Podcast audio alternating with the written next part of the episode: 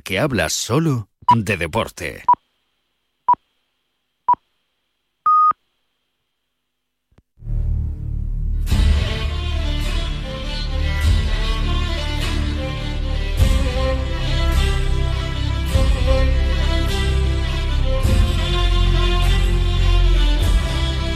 Hola amigos, muy, muy buenísimos eh, días. Bienvenidos al programa Atenazón, a este programa de Radio Marca, de esta radio del deporte, que es la radio que hace afición, a este programa que no para en todo el año. Así que bienvenidos a este último programa del año.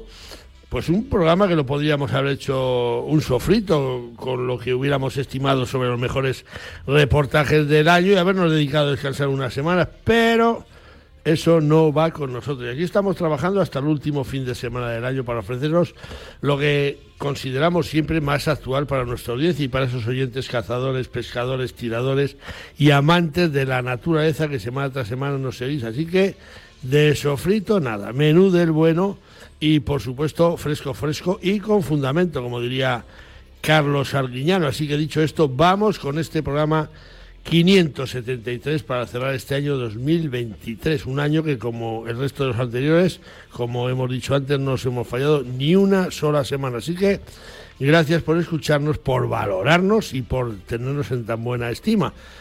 Y por eso a todos dedicamos nuestro programa que ya arrancamos saludando también, como hacemos todas las semanas, a quienes nos ayudan a realizar la alteración y empezando pues como siempre, por la voz más dulce de Radio Marca, por Dulce María Rojo, San José Dulce. Muy buenos días. Muy buenos días. Otro año que cayó, esto, esto ya se acaba. ¿eh? Adiós a 2023. Pues sí, otro que cayó. ¿Quién nos lo iba a decir hace 11 años? Cuando empezábamos. Y aquí seguimos, semana tras semana, año tras año. Como tú dices, como Felipe Juan Froilán de Todos los Santos, al pie del cañón. pues sí, como, como Felipe Juan. a, al pie del, cañón. Y lo que te rondaré, Morena. Así que, ¿ya tienes las uvas preparadas? Pues sí, ya lo tengo todo organizado.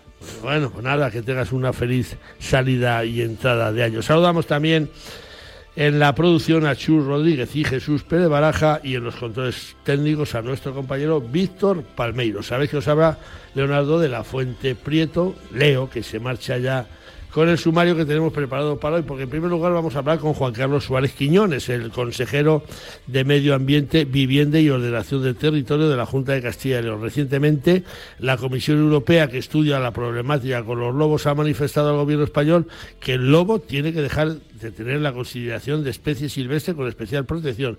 Y el consejero de Castilla y León, junto a otros consejeros de comunidades loberas más afectadas, han trabajado denodadamente para que esto sea así. Así que conoceremos la última hora sobre lobos en una problemática que afecta a cientos de ganaderos españoles y por supuesto también al mundo de la caza. En la sección Compañero del Alma, compañero, os dejaremos con la entrevista que realizamos esta semana al mejor tirador de plato de la historia de España, ya sabéis, al madrileño Alberto Fernández Muñoz. El medalla de oro en la Olimpiada de Tokio, pues pasó esta semana por Simancas, nos llamó para felicitarnos las fiestas y nos sorprendió nuestro pueblo, con lo que esta vez el cazador pues resultó ser el cazado. Por supuesto acudimos a saludar a Alberto Fernández y a su esposa Beatriz Martínez Sodo y aprovechando que el Pisuerga pasa por Simancas, allí en el mesón Las Tercias, donde siempre le gusta parar a Alberto Fernández a comer, pues allí charlamos con él de los planes de futuro inmediatos que pasan sobre todo por lograr el billete para poder acudir a esos quintos Juegos Olímpicos para los que aún no tiene el pasaporte. Y en la sección de pesca hablaremos con Matías Sendino, que fue durante 20 años presidente de la Asociación de Caza y Pesca de Abadiño, la localidad vizcaína que desde octubre se ha quedado sin esta asociación deportiva de 40 años de antigüedad pues porque no han encontrado quien se haga cargo de ella. Matías Sendino nos hablará de esta desaparición por falta de relevo generacional y que al menos ha tenido un final feliz, solidario y altruista, ya que el dinero que tenía en su cuenta lo han entregado a diferentes asociaciones sin ánimo de lucro. Este va a ser nuestro menú para este último programa del año, para el 573, que esperamos que sea de vuestro agrado. Y ya dicho esto, nos vamos con el santoral para este sábado 30 de diciembre. El calendario nos recuerda que se celebran los santos de Anisia, Anisio, Exuperancio, Honorio, Liberio, Marcelo, Perpetuo, Reiniero, Raúl, Rodolfo y Sabino. Así que a todos muchísimas felicidades. Esta Navidad cumple con la tradición. Pon en tu mesa productos de Cantabria, fruto del trabajo y buen hacer de miles de familias del mar, el campo y la montaña. Esta Navidad Cantabria sabe a norte. Descubre más en sabeanorte.com. Oficina de Calidad Alimentaria, Consejería de Desarrollo Rural, Ganadería, Pesca y Alimentación, Gobierno de Cantabria. Bueno, pues nos vamos con Dulce con las noticias de caza que arrancamos con el resultado de la tirada tradicional de Navidad de tiro al plato disputada en el campo de tiro madrileño de Pinto. El pasado domingo 24 de diciembre se disputó entre 46 participantes la tradicional tirada de Navidad en el campo de tiro de la localidad madrileña de Pinto. Una prueba programada a 75 platos más 25 para los seis primeros en la modalidad de foso universal y donde el corte para disputar el playoff estuvo en 73 aciertos, quedando fuera dos tiradores tras la muerte súbita. Con 75 platos de 75 y un impecable 25 de 25 en la serie adicional, vencía en esta prueba José Francisco Ontecillas, sumando 100 platos de 100 y no dejando ninguna opción a sus rivales.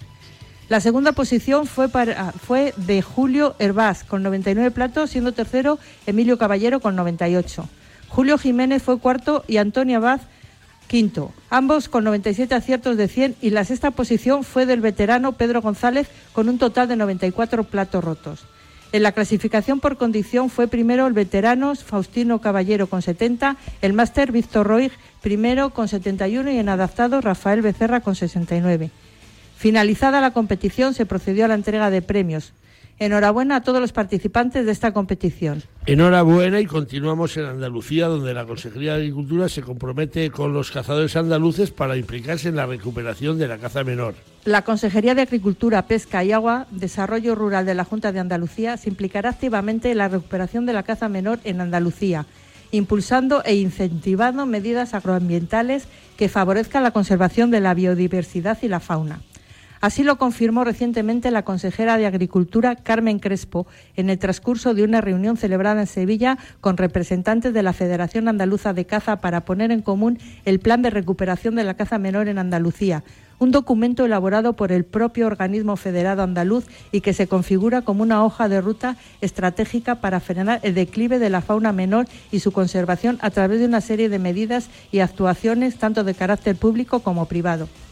Este compromiso se traducirá, según señaló la consejera, en la creación de una mesa técnica de coordinación que analice detenidamente las propuestas incluidas en el PRECAN y cómo traducirlas en, medidas que desde la propia Junta de Andalucía incentiven buenas prácticas agrarias que permitan conciliar la conservación de la biodiversidad y la rentabilidad económica para el agricultor. Bueno, pues finalizamos dando a conocer el plan de caza de la Reserva de Urbión para la próxima temporada. La Junta Consultiva de la Reserva Regional de Caza de Urbión, tras la reunión celebrada la semana pasada en Soria, ha informado favorablemente la propuesta del Plan Anual de Caza y las actuaciones previstas para la temporada 2024-2025.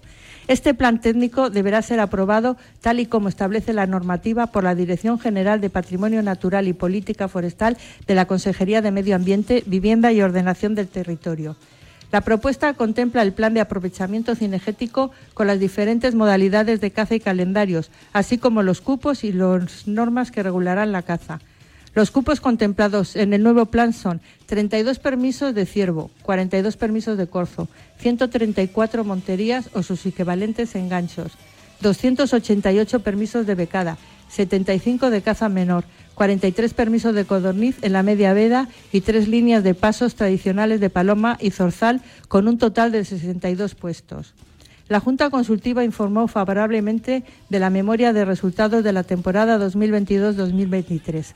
Los permisos supusieron unos ingresos para los propietarios de 333.610 euros, de los que se ingresaron en el Fondo de Gestión de la Reserva de Caza 72.053 euros y 19.541 en concepto de gastos para el control de aprovechamiento. Un segundo. Tiempo suficiente para enamorarse, para dar un beso, para brindar con amigos, para iniciar una aventura, para dar el primer paso, para elegir qué comemos para marcar un destino en el mapa, para dar me gusta. Cada segundo se suben a Internet 6 millones de fotografías y más de un millón de vídeos. Cada uno tiene su historia y su escenario. Busca el tuyo en provinciadevalladolid.com. Vive cada segundo. Diputación de Valladolid. Voy a correr como el lobo en la noche. Pretendo sentir toda tu inmensidad. Bueno, pues otro día que vamos a hablar de lobos y vamos a hablar con una de las personas que más conoce la problemática existente, como es Juan Carlos Suárez Quiñones, el consejero de Medio Ambiente, Vivienda y Ordenación del Territorio de Castilla y León y una de las personas que también más se ha involucrado para que la especie reina de la fauna española, el lobo, salga de ese listado de especies silvestres en régimen de protección especial, del LESPRE, donde entró en septiembre de 2021. Estamos en el último programa de 2023 y parece ser que podemos, podemos estar asistiendo a los últimos días del lobo con esta catalogación especial. Juan Carlos Suárez Quillones, muy buenos días, bienvenido de nuevo a Telazón de Radio Marca. Muy buenos días a ti y a tus radio oyentes. Bueno, Juan Carlos, decimos eh, bien que estamos a punto o con muchas posibilidades de que el lobo salga de forma definitiva de este LESPRE, donde, donde se le incluyó hace dos años y pueda volver a ser controlado debidamente. Bueno, eh, la, sensatez eh, y la congruencia parece que obliga al gobierno de España a dar marcha atrás en esa catalogación, porque entre otras cosas siempre se jactaba de que la catalogación tenía el ok del comisario de Medio Ambiente, eh, Virgilio Sinquevicius, y que estaba de conformidad con la, con la Comisión Europea.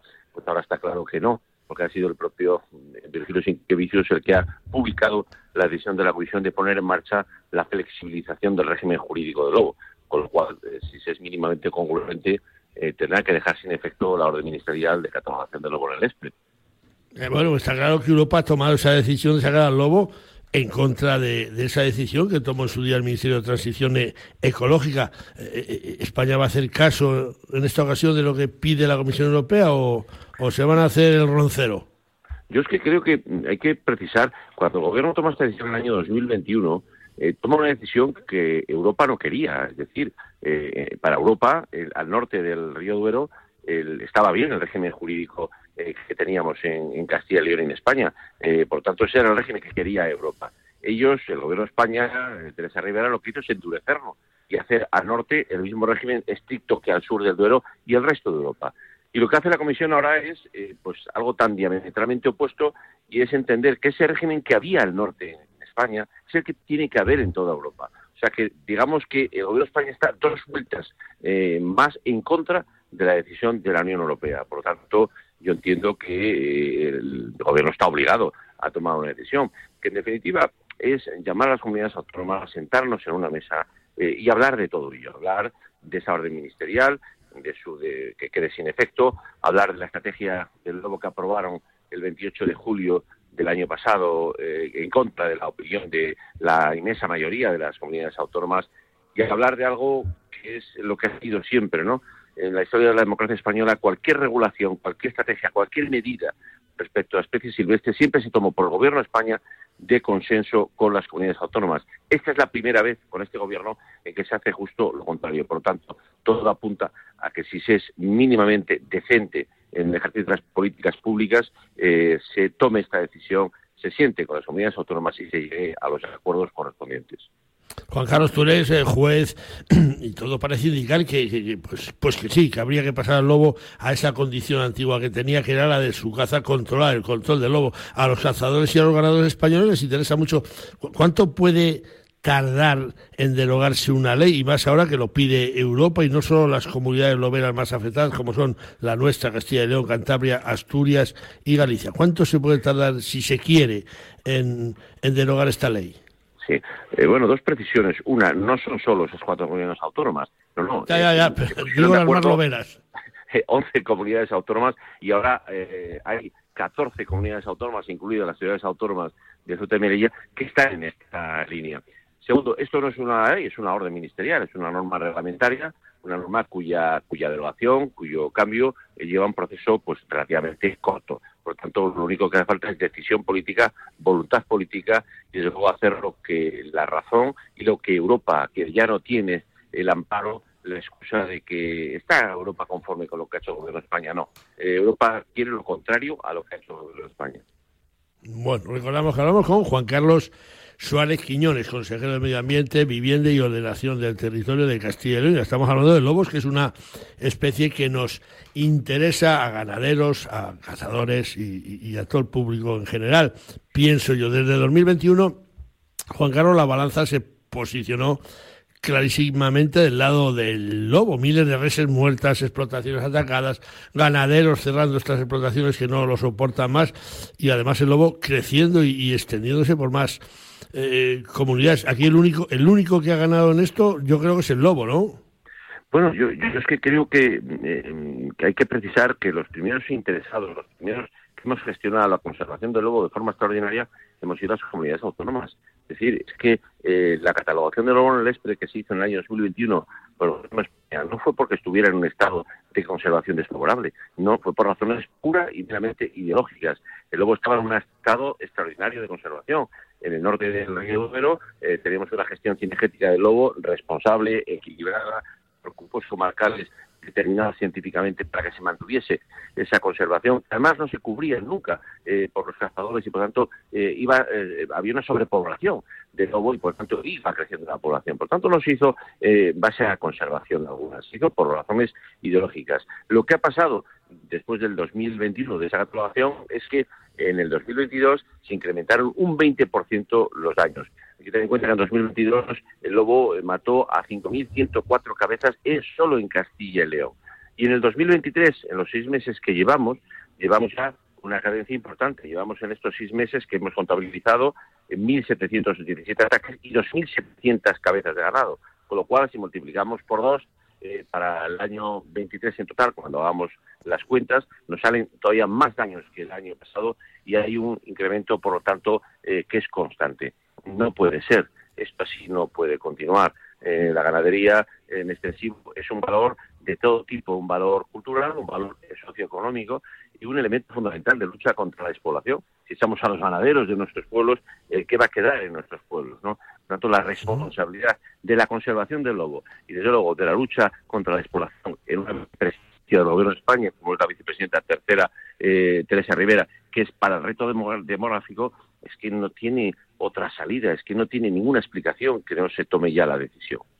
Todavía no os habéis reunido con la, con la vicepresidenta tercera Teresa Rivera. Eh, eh, me imagino yo que tendrá que cambiar la postura este gobierno de España, tal y como recomienda Europa, pero se podía oponer el gobierno de España y decir, pues no acatamos esta esta historia, esta propuesta. ¿Se podrían incluso oponer o sí? Claro que sí, sí. Ellos pueden mantenerse en esa sobreprotección. Eh, sería una isla en Europa. Eh, desde luego no tenía ninguna justificación. Eh, seguiríamos clamando en Europa y otra cosa muy importante, la orden ministerial la tenemos en la Audiencia Nacional recorrida, que tomará una decisión. Cierto es que la Audiencia Nacional no va a valorar cuestiones de fondo de si conviene o no conviene catalogar el lobo en el este, va a valorar los aspectos formales de un proceso de catalogación y dictado de una orden ministerial que a nuestro entender, al nuestro de comunidades autónomas y de organizaciones que han recorrido también, está plagado de errores y defectos que hacen nula el dictado de la orden. Por lo tanto, sí que puede el Gobierno de España enrocarse en su postura, quedaría aislado en Europa no sería en absoluto justificable y a ver cómo se presenta ante las instituciones europeas cuando todos los países europeos que han luchado eh, por esta flexibilización y han conseguido la decisión de la Comisión Europea, a ver cómo se presenta España cuando España tiene la mayor población de lobos de Europa, cuando España el lobo está en un estado de conservación como en ninguna eh, ningún país. Pensemos que Francia tiene 400 lobos, eh, solo en Castilla y León hay 2.000. En definitiva, no tiene ninguna justificación ni lógica. 2.000 lobos y además bien gordos, porque con estas cifras que nos estás dando está claro que el lobo come, come a diario. ¿Cuántas, eh, cuántas eh, manadas hay ahora? Yo creo que había estaban ya a punto de salir, o habíais ya sabido las nuevas que desde el último censo. Eh, ¿Cuántas manadas ya para acabar tenemos en Castilla y León de lobos? Bueno, pues primero decir que precisamente una de las cosas que, achacamos al Gobierno de España es que toma la decisión de un orden ministerial y de una estrategia de conservación sin consenso con, las comunidades autónomas sin haber elaborado un censo. Había un censo nacional elaborado en el 2012-2014 que adjudicaba a Castilla y León 179 manadas y no elaboró ningún censo, que lo lógico es haber puesto primero eh, los bueyes y luego el carro. Primero elabore usted el censo del lobo, determine cuántos hoy, cuántos hay y tome eh, decisiones junto con las comunidades autónomas. Nosotros sí tenemos las cuentas echadas, eh, sí que tenemos las cuentas echadas y en, el año 2018 en, una, en un estudio que hicimos, estaba ya en Castillo en 214 manadas, de 179 en 2014 a 214. Por lo tanto, está claro que el lobo está en expansión. Y además es que el problema es que se gobierna desde, desde la Moncloa y desde los despachos, no se va al medio rural. Que pregunte el gobierno de España y Teresa Rivera en los pueblos a ver si hay más lobos o hay menos lobos. Y desde luego que esté en las redes sociales, donde es constante que el lobo eh, aparece en lugares donde no existía y que hay una preocupación terrible en el medio rural por su sobrepoblación. Por lo tanto, está claro que el lobo está en un incremento ahora desordenado. Bueno, pues eh, Juan Carlos eh, Suárez Quiñones, muchas gracias por habernos atendido, por habernos aportado estos datos y yo espero que 2024 sea un año en el que el lobo vuelva a esa situación de antaño y los ganaderos y los cazadores a la, a la suya, a la nuestra. Así que eh, feliz salida y entrada de año y nos veremos pronto seguramente para celebrar ese, ese año nuevo. Pues muchas gracias, felicitar también a tus radio oyentes y desde luego, primero por la conservación del lobo y segundo, por la conservación de nuestro medio rural y nuestra ganadería, eh, que se tome ya la decisión cuanto antes. Muchas gracias. Gracias, Juan Carlos. Adiós. Gracias. Beretta 694 Pro Sporting. Desarrollada y probada con el Beretta Shooting Team 694 es la plataforma de superpuestas concebida expresamente para el tiro al plato con un objetivo bien concreto, ayudar al tirador a hacer algún plato más. Gracias a una cuidada labor de diseño mecánico y ergonómico, la 694 de Beretta es una superpuesta perfectamente equilibrada, que se abraza y se encara de forma natural e inmediata y con un swing perfecto y fácil de controlar. Más características de la 694 en nuestra página web www.beretta.com. Una calle de París me recuerda todo aquello que no fue el final de una ilusión. A ver si vemos pasear pronto a, nuestro siguiente entrevistado por esas calles de París, que yo creo que sí. Alberto Fernández Muñoz es, sin ningún género de dudas, el mejor tirador de plato de la historia de España y, por supuesto, uno de los mejores del mundo. Ha llegado a encabezar el ranking mundial. Esta semana, en vez de ser nosotros quienes cazábamos, pues, pues fue Alberto Fernández quien nos cazó a nosotros. Pues a su paso por Simacas nos llamó para saludarnos, para felicitarnos a Navidad y, por supuesto, para comer en el restaurante La Tercias de su amigo Guillermo Arroyo, donde muy pocas ocasiones de las que haya pasado el tirador madrileño por Simancas no ha parado a comer. Así que acudimos a la llamada del medallista olímpico y ya que estábamos allí y aprovechando que el Pisuerga pasa por Simancas, charlamos unos minutos con el medallista de oro olímpico español. Los dejamos con la entrevista que yo espero que os agrade. Pues Alberto Fernández Muñoz, muy buenos días, bienvenido de nuevo a Tenazona Radio Marca. Muy buenas, Leo, ¿qué tal? Joder, qué, placer estar aquí con vosotros en, Simancas, aquí en, mi, sitio favorito, en Las Tercias. En Las Tercias, que es desde luego una sorpresa, porque yo no pensaba, estuve antes tomándome un vino, cuando esto salga será de noche, pero yo vine esta mediodía y recibo un mensaje de Alberto Fernández, Leo, te veo en Las Tercias donde Guillermo, que es que es donde vas a comer y te vas a poner tibio otra vez. Pues sí, porque a ver, vengo con mi mujer de, de Asturias y la niña que venimos de pasar allí en la Nochebuena y digo, hombre, tenemos que parar a ver a nuestro amigo Guillermo y a Leo en Simancas a tomarnos algo con ellos y, a charlar un ratito. Con Manuela, la primera vez que viene Manuel aquí, que ya tiene escopeta, tu niña con un año y unos días. Ya tiene su escopeta de juguete y ya le dimos un plato antes de ayer y ya rompió el plato. Los, tampoco tan solo lo rompió, pero ya la ha roto. o sea, ya lleva uno de uno. Ya lleva uno de uno, así que bueno, esperemos que que con el tiempo, pues bueno, tenga la gran afición que tenemos tanto su madre como yo y, bueno, escopeta ya tiene, tiene la mía. La tuya, pero no la, la DT10 de Beretta, ¿no? Tiene, bueno, la DT11, tiene, la mía, que cuando yo ya, cuando ella tenga ya permiso de armas, yo ya seré mayorcete y, y iré con ella a acompañarla.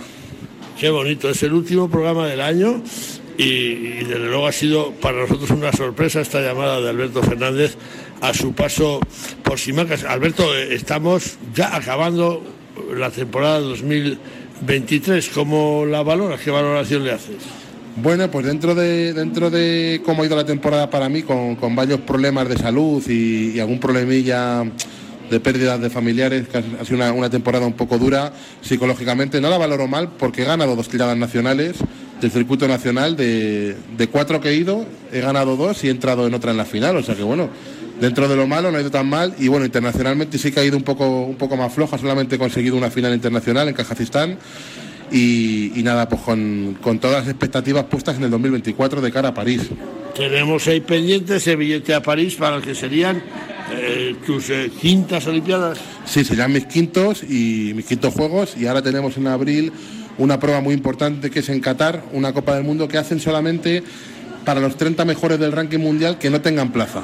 Esos 30 mejores pueden, pueden jugarse tres plazas que hay en juego y luego está el Campeonato Europa en Italia, en Lonato, que hay una plaza en juego. Pero bueno, la, la opción buena o la opción que tenemos todo, todo el entrenamiento enfocado en esa competición va a ser en Qatar. En Qatar, pero empecéis ya ahora mismo en enero en una tirada en el Cairo, por ahí, ¿no? Sí, empezamos ahora el 20 de enero en el Cairo, del 20 al 28, y luego tenemos seguido a los cuatro días en Rabat otra Copa del Mundo. Y luego creo que entre medias está Chipre, después de esas dos, y ya viene la Copa del Mundo importante, que es la de Qatar. ¿Cómo lo ves? ¿Cómo, cómo tienes, tienes bien, bien sentada la, la DT11, la vereta? Pues lo veo muy bien. La, bueno, la escopeta es una maravilla. La escopeta estoy encantado con ella. La mejor escopeta que he tenido con mucha diferencia. Estoy encantado y, y me veo muy bien porque además siempre después de una, una, una racha de bajada viene una de subida y afortunadamente me va a tocar un año bueno, un año olímpico. A mí me ha dicho un amigo tuyo que también ha comido aquí alguna vez que vas a sacar ese billete para las Olimpiadas. Me lo ha dicho Víctor, Víctor Martín Lucero. Hombre, Víctor, mi amigo Víctor, pues sí, hombre, yo, a ver, yo tengo mucha ilusión y mucha expectativa en, en esa competición para, para conseguir la, la, carta olímpica y la verdad que me veo con mucha, mucha fuerza mental y me veo mucha fuerza tanto física como técnica y, ahora mismo estoy en un momento de entrenamiento muy bueno y creo que, que lo puedo mantener de aquí a, a los juegos, incluso o sea, ganar la plaza y pues ya los juegos. O sea, tengo mucha ilusión y, y mucha esperanza, no, no lo descarto. Tu compañera y medallista olímpica, Fátima Galvez, ya está clasificada. Este año ya no hay dobles, con lo cual eh, hay que ganarse la medalla por, por, por, méritos propios. Sí, este año no tenemos, desafortunadamente, no tenemos el dobles, que era un era una ilusión que teníamos porque, hombre, vas a unos Juegos Olímpicos que preparas cuatro años y, la competición acaba individual y no consigues nada, pues te queda siempre la otra competición y mira, afortunadamente la aprovechamos. Entonces, bueno, no hay dobles, pero, pero exprimiremos al máximo la individual. ¿Qué te iba a decir? Que tu paternidad está ahí, Manuela, que nos está mirando. Tu niña Manuela se llama como mi madre, tu niña, ¿eh? Igual que la mía, igual que mi madre también. ah, también. Sí, me parece un nombre muy bonito además. Y bueno, pues ahí está, que, que ya lleva, ha hecho un añito hace, hace cuatro días. Y, y, ya andaba, diez días antes de hacer añito ya andaba. ¿Te ha restado ir a algún tiro, ha, alguna competición de tiro, quiero decir, eh, o, o, no? ¿O has tirado teniendo ya la niña y pensando más en la niña que en los platos? No, además siempre la niña, mira, a nivel, a nivel nacional, tanto, tanto mi mujer como yo, como hacemos todas las tiradas del circuito, pues ha venido siempre con nosotros a las competiciones y, yo creo que es una gran fortuna, una gran suerte el, el, poder desde pequeñita que venga con sus padres al campo de tiro a conocer el mundo y que lo vea, pues eso, pues como el deporte de sus papás y que el día de mañana, si, si ella quiere y le apetece, pues sabe que tendrá todo nuestro apoyo en, en, poder tirar al plato. A Beatriz Martínez, a tu esposa que está atendiendo a la niña, se la oye ahí de fondo, yo que se la oye. Beatriz sí le ha restado ir a alguna tirada, ¿verdad? Sí, la ha restado, bueno, sobre todo a, nivel internacional, porque claro, en el primer añito, pues con, con, con la maternidad, la niña muy pequeñita, la... Eh, cuesta, ¿no? A una mamá le cuesta más, pero lo que es a nivel, a nivel nacional, lo que es un circuito, sí que, sí que ha conseguido ir a todas. Y fíjate, ha sido un año que ha entrenado poco y ha hecho eh, una temporada fenomenal. Ha hecho un segundo por el Campeonato de España, ha quedado tercera del mundo en Fuerza Universal, tercera del mundo entre las cinco. O sea, ha hecho un año muy bueno lo que es a nivel nacional, aunque esas dos competiciones que he nombrado sean internacionales, pero la suerte es que se han, se han, se han hecho en España. ¿Y para cuándo va a tener Manuela un, un, hermanito, un Albertito? Uy, Albertito, pues no sé, a ver, este año va a ser difícil porque tengo que centrar todas mis, mis energías en, en conseguir la plaza, en ir a los Juegos.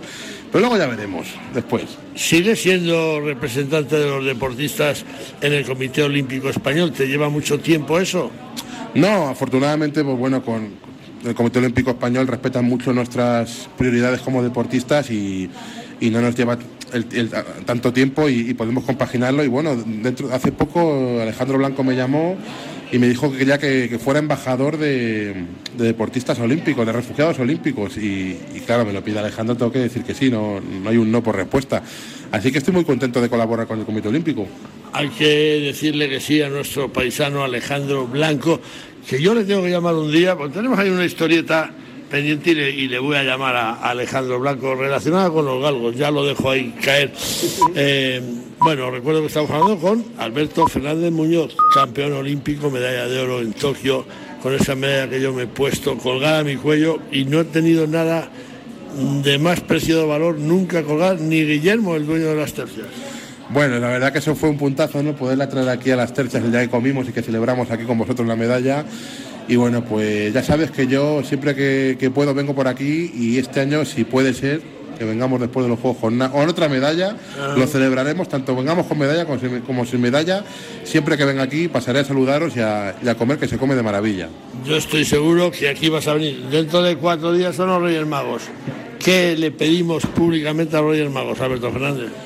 Bueno, yo personalmente le pido salud para mí, para mi familia, que es lo que más me importa ahora mismo. Y bueno, si tengo que hablar deportivamente, ¿no? Como deportista, pues, pues siempre, oye, pides el, conseguir esa, plaza olímpica, más que nada para representar a España en los Juegos Olímpicos. Y luego ya, ya no pido nada, simplemente el ir y, el poder estar allí y, llevar la bandera de España por todo el mundo. Es la máxima recompensa para un, para un deportista acudir a unos Juegos. Sí, yo creo que es el, simplemente el hecho de ir es, es un premio. La gente piensa que porque no hacer medalla eh, es un rollo y tal, pero el que vive unos Juegos Olímpicos, el que consigue ir, que es muy difícil ir, es realmente ganar. Como deportista es ganar. Y, representar a tu país, que vamos, es lo más grande que hay. Sabes, ya para ir acabando, el otro día pasé por, eh, por tu pueblo, por Illescas, iba a ver a un amigo común, a Juanchi López del Cerro. Nos acordamos de ti, no hubo posibilidad de llamarte, pero nos acordamos mucho, Alberto, de ti. ¿eh? Sí, hombre, de aquí, de la finca Mochales, joder, qué gran amigo también. Le mando un saludo desde aquí a Juanchi. Nos dijo que le debemos una, que le debes una a él y a mí, que quedamos en ir a tirar el plato. Estoy esperando que pongáis día y, fecha, para la hora para, para, hacerlo. Yo no sé si yo puedo aprender algo más a, tirar, me imagino que un maestro como tú seguro que sí. Sí, hombre, siempre se puede aprender. Llevo yo, Leo, llevo yo 30 años tirando. Este año he hecho 30 años que empecé con mi padre a tirar en el 93 cuando era un niño y sigo aprendiendo todos los días. Pues Alberto, eh, demuéstranoslo que lo vas a hacer muy prontito. Muchísimas, muchísimas gracias por atendernos. Feliz salida y entrada de año y que 2024 te veamos en París como poco. Igualmente, os deseo una feliz Navidad a todos los que nos escucháis, a todos nuestros amigos y por supuesto que sí, que en el 2024 vamos a darlo todo. Venga, gracias por atendernos. gracias. Si quieres saber lo que es bueno, prueba los productos distinguidos con el sello Alimentos de Palencia. Porque hablar de Palencia con P es añadir calidad a las materias primas, a su elaboración, a su variada gastronomía y a su potencial turístico. Desde la Diputación apoyamos a nuestros productores hosteleros y comercios para conseguir esa C de calidad. Entra en la web alimentosdepalencia.com y accede a nuestra tienda online o acércate y disfruta de la compra en los comercios adheridos a la marca. Diputación de Palencia, porque tú sabes lo que es bueno. Consume alimentos de Palencia, con P.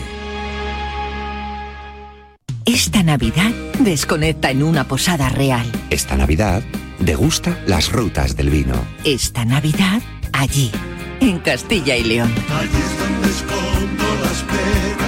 turismocastillayleón.com Yo soy de Toro, yo. Bodega Estancia Piedra, enología y gastronomía para tus cinco sentidos. Disfruta de una experiencia inolvidable que te llevará al corazón de la región zamorana de Toro. Bodega Estancia Piedra está especializada en el enoturismo y la realización de eventos en su finca y bodega. Los viñedos de Estancia Piedra forman la mayor parcela del viñedo antiguo de Toro y el vino resultante aporta una grandísima calidad, un producto auténtico que representa el carácter de las tierras del Duero. Bodega Estancia Piedra es el sueño de una familia. Compártelo con nosotros. Búscanos o haz tu reserva en www.bodegaspiedra.com. Pesca Federada, pesca responsable. La Federación Española de Pesca y Casting te anima a que formes parte de esta gran familia. Pescador, fedérate en tu federación territorial, donde serás informado, defendido y, por supuesto, valorado. Engánchate a la pesca deportiva federada y recuerda, pesca deportiva federada, pesca responsable, tan claro como el agua.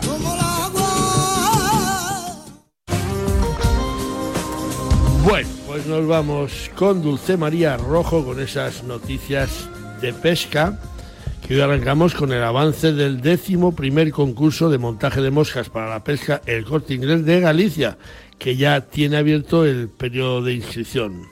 Como viene siendo habitual en los últimos años, el Corte Inglés organiza en su centro de Santiago de Compostela el tradicional concurso de montaje de moscas para la pesca que ya va por su undécima edición. El concurso está abierto a todos los montadores que lo deseen, residentes en la Comunidad Autónoma de Galicia, y se celebrará los días 21 y 22 de febrero en el Departamento de Deportes del Centro Comercial y el plazo de inscripción estará abierto hasta el 18 de febrero.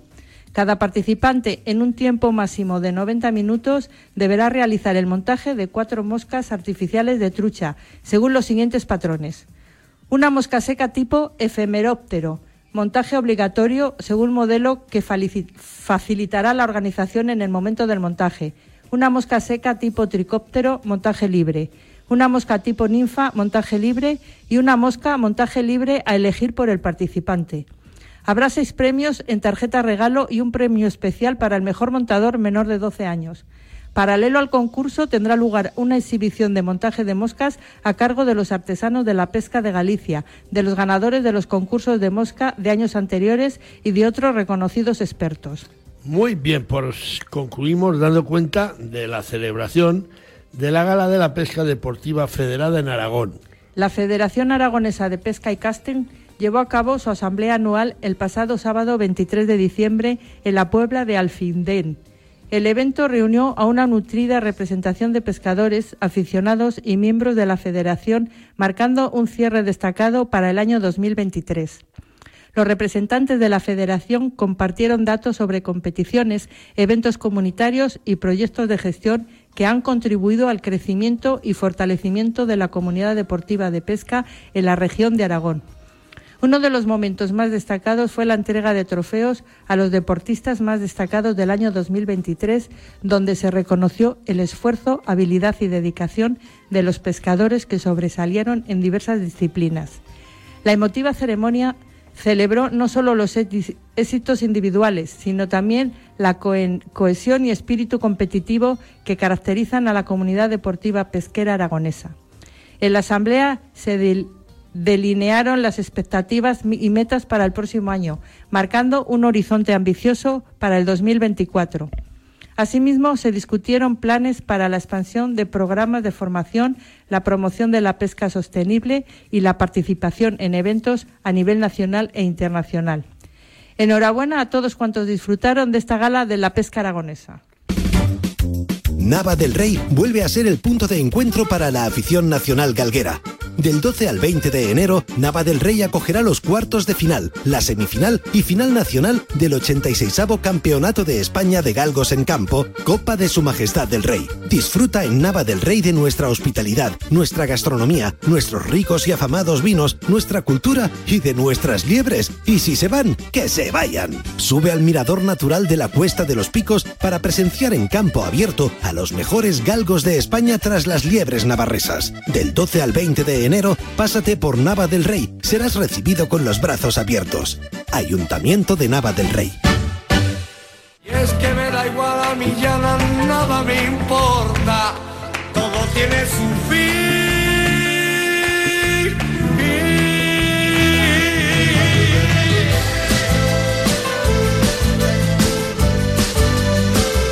Bueno, pues esta canción que han cantado un montón de grupos, yo me acuerdo de niño, la cantaba, vaya, a, los módulos, ¿no? Siento que ya yo, me parece que eran los módulos.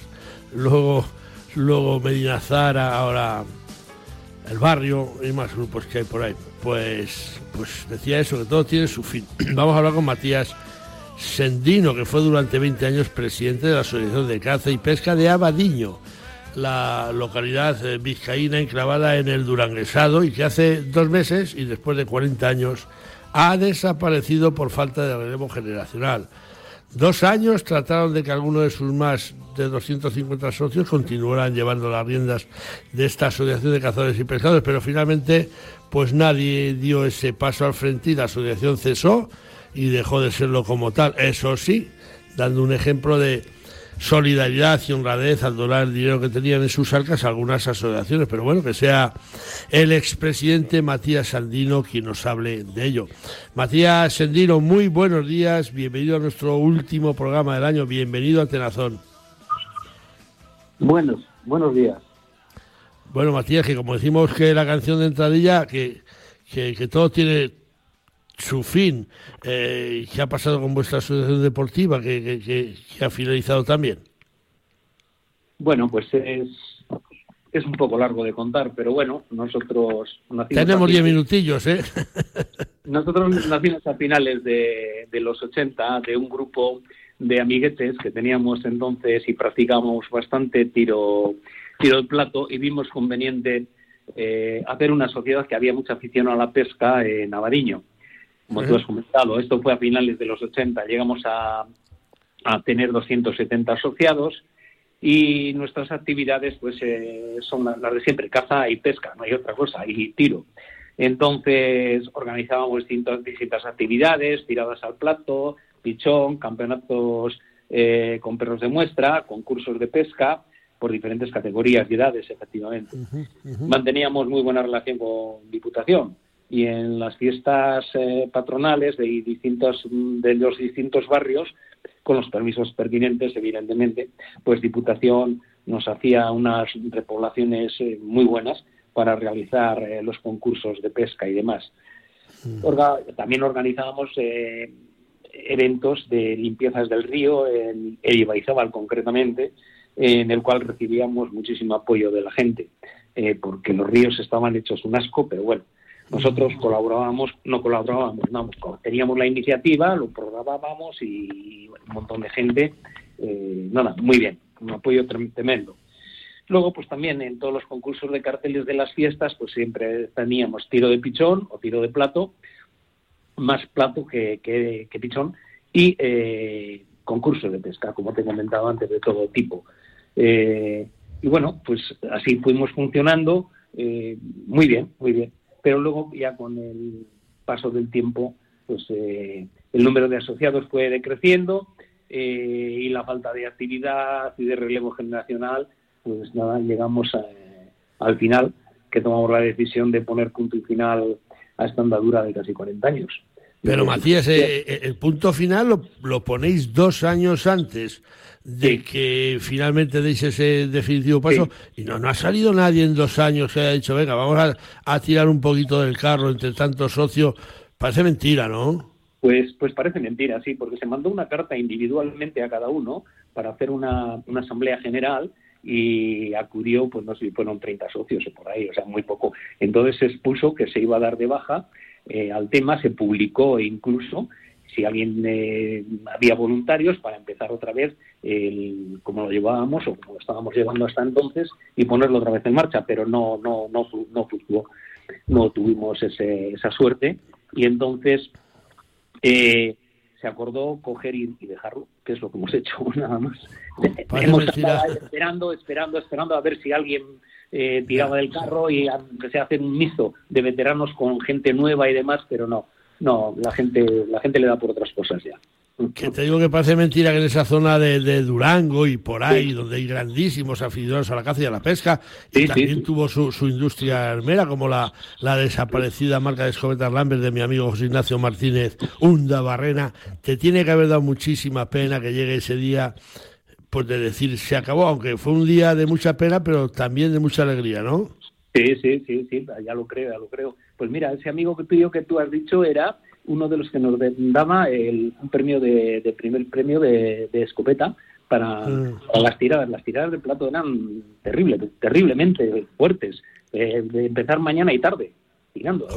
Era, muy fuerte. Teníamos, teníamos un apoyo terrible. Institucional. José Ignacio tenía José Ignacio Martínez tenía el corazón más grande que la cabeza. Y ojo, eh, para hacerle, para hacerle una chapela a José Ignacio, eh, cuidado.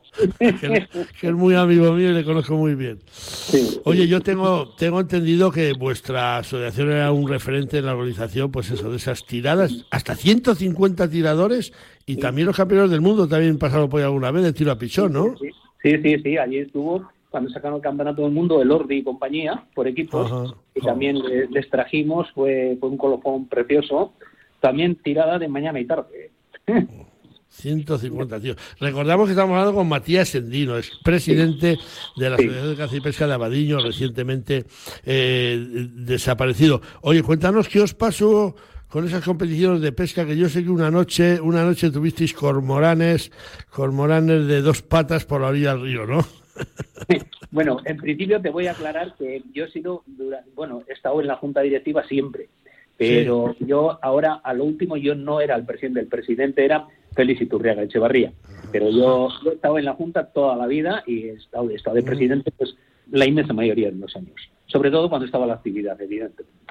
Luego ya tuve, por razones de trabajo, tuve que dejarlo. Bien, a lo que tú me comentas, Diputación, teníamos una gran relación con ellos, porque también, eh, a su vez, pues les limpiábamos los ríos. Los ríos son de todos, evidentemente, no solamente de, de Diputación, ni, ni míos, ni de nadie, de todos en general. Y bueno, pues eh, un poco, no a cambio, pero sí veía el comportamiento nuestro, todos los chavales también tirando con sus licencias correspondientes, que también las sacaba, se las sacábamos nosotros.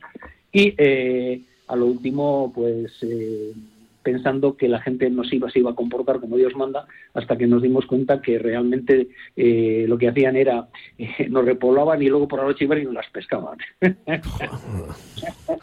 Esos son los cormoranes de dos patas que digo yo, dejar las truchas, hombre, en el río un día, que, Ya, que ya. las pesquen con caña, vaya. Ya, Bien, que- que en- que en todos los sitios cuecenabas, ¿no? Así es, así es, así es. Pero bueno, luego ya cogimos también el, el tranquillo y lo que hacíamos éramos por tramos, pues hacer vigilancia de los ríos y, estar allí toda la noche. Pues unos andábamos dos horas, otros tres y relevándonos unos a otros de forma de que a otro día, cuando se hacía el concurso, estaría el, el río virgen de en cuanto a, a cormoranes. Ya. Te digo, Matías, que, que el último día, cuando habéis eh, puesto el broche y el punto final a vuestra asociación, fue triste, pero fue muy alegre. Eh, me, me comentabas que a lo mejor de los más de, de tu vida El que más. frente de la asociación, porque tuvisteis un gesto, cuéntanos ese gesto. Hombre, hay que tener en cuenta que era una asociación, una sociedad sin ánimo de lucro. Entonces, por obligación eh, de estatutaria y por moral nuestra, pues eh, llegamos a, a la conclusión de que el dinero que había mm, se lo, nos lo estaba comiendo el banco.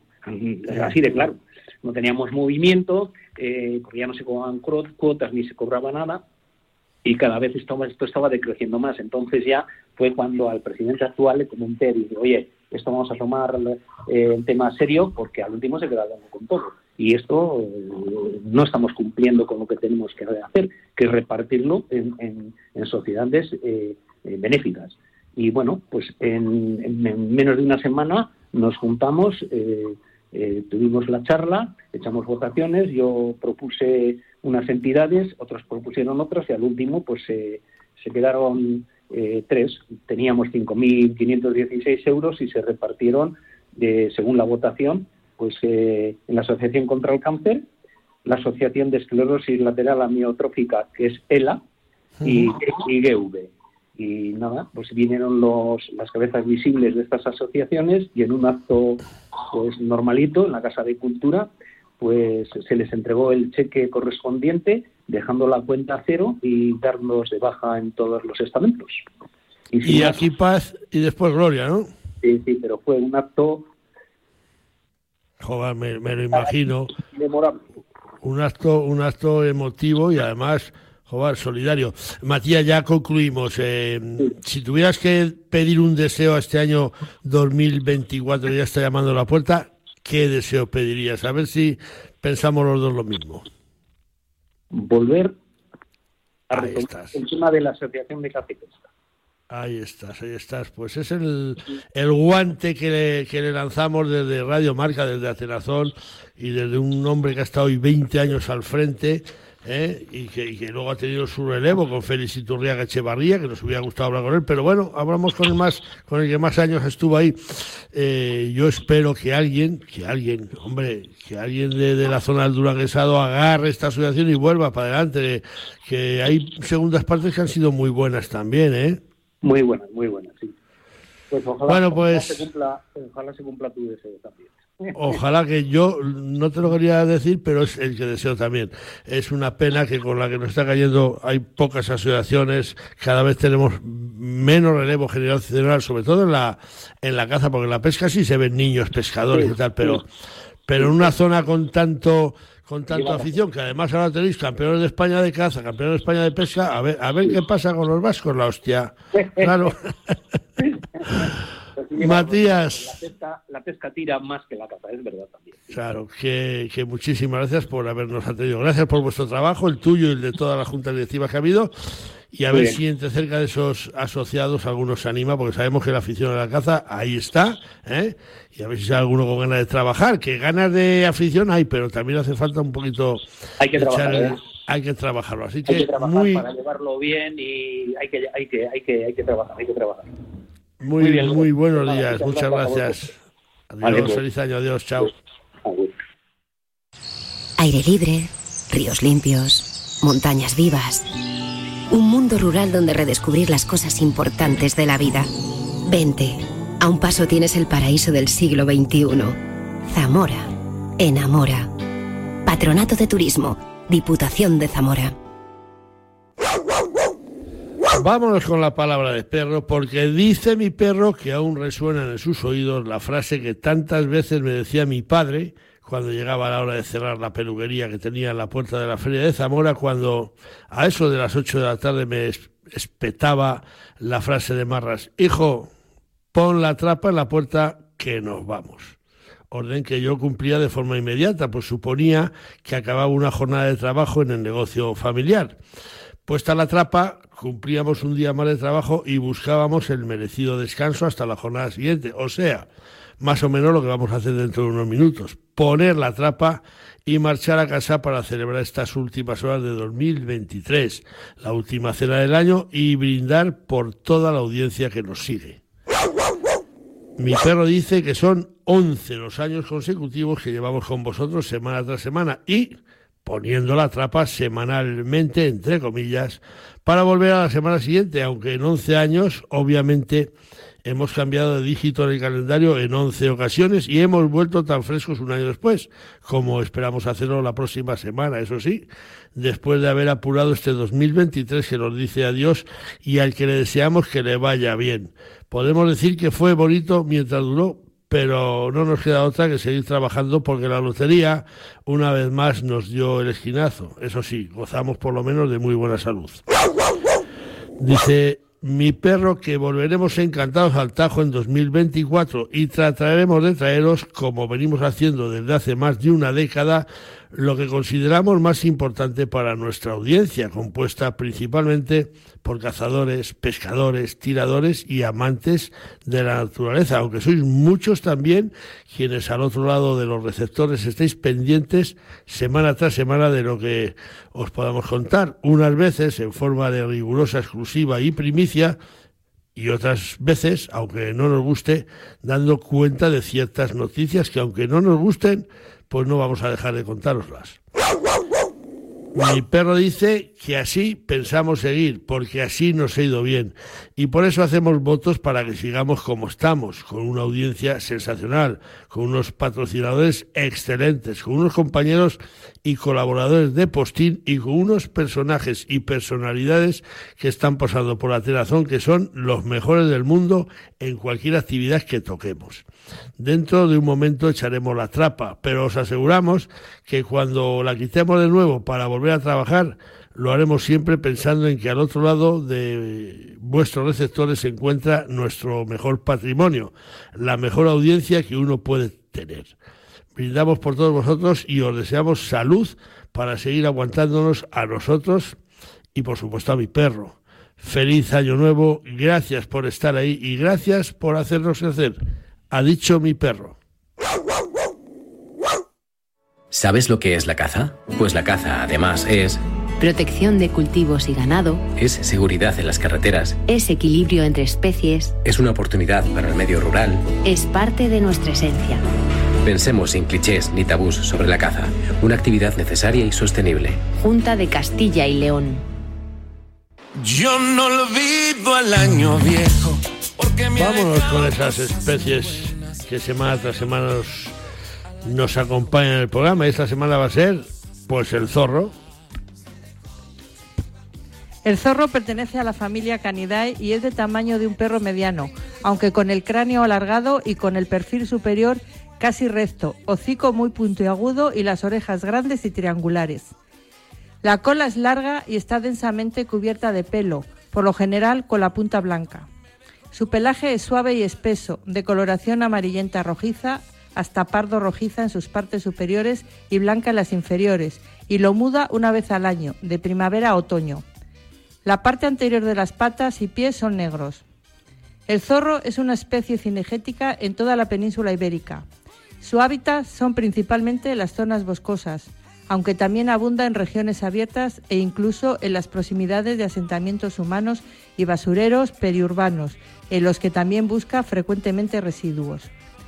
El zorro es omnívoro, se alimenta de insectos, huevos de ave, pollos, crías de diversos mamíferos, liebres, aves de hasta el tamaño de un ganso, ratones y otros micromamíferos, bayas y frutos. El zorro está activo principalmente durante el crepúsculo y la noche. Es generalmente un animal solitario, aunque también pueden vivir en parejas permanentes o en grupos de un macho y dos o tres hembras. El celo de esta especie tiene lugar de diciembre a febrero y viene marcado por un periodo de receptividad de las hembras que dura entre dos y tres días, aunque puede llegar hasta las dos semanas. El apareamiento tiene lugar en enero y febrero y las crías nacen hacia abril o mayo tras una gestación que dura de 52 a 53 días, momento en que la hembra pare en el interior de una madriguera una camada que puede ser de 3 a 8 cachorros con un máximo de 12 ejemplares. Mi tierra sabe a vendimia, a jamón curado, a leche fresca, a verdura tierna, a trigo dorado, a pan reciente, a rico asado. Mi tierra tiene mil sabores auténticos porque mi tierra es tierra de sabor. Disfruta de la marca de calidad de los productos de Castilla y León. Junta de Castilla y León.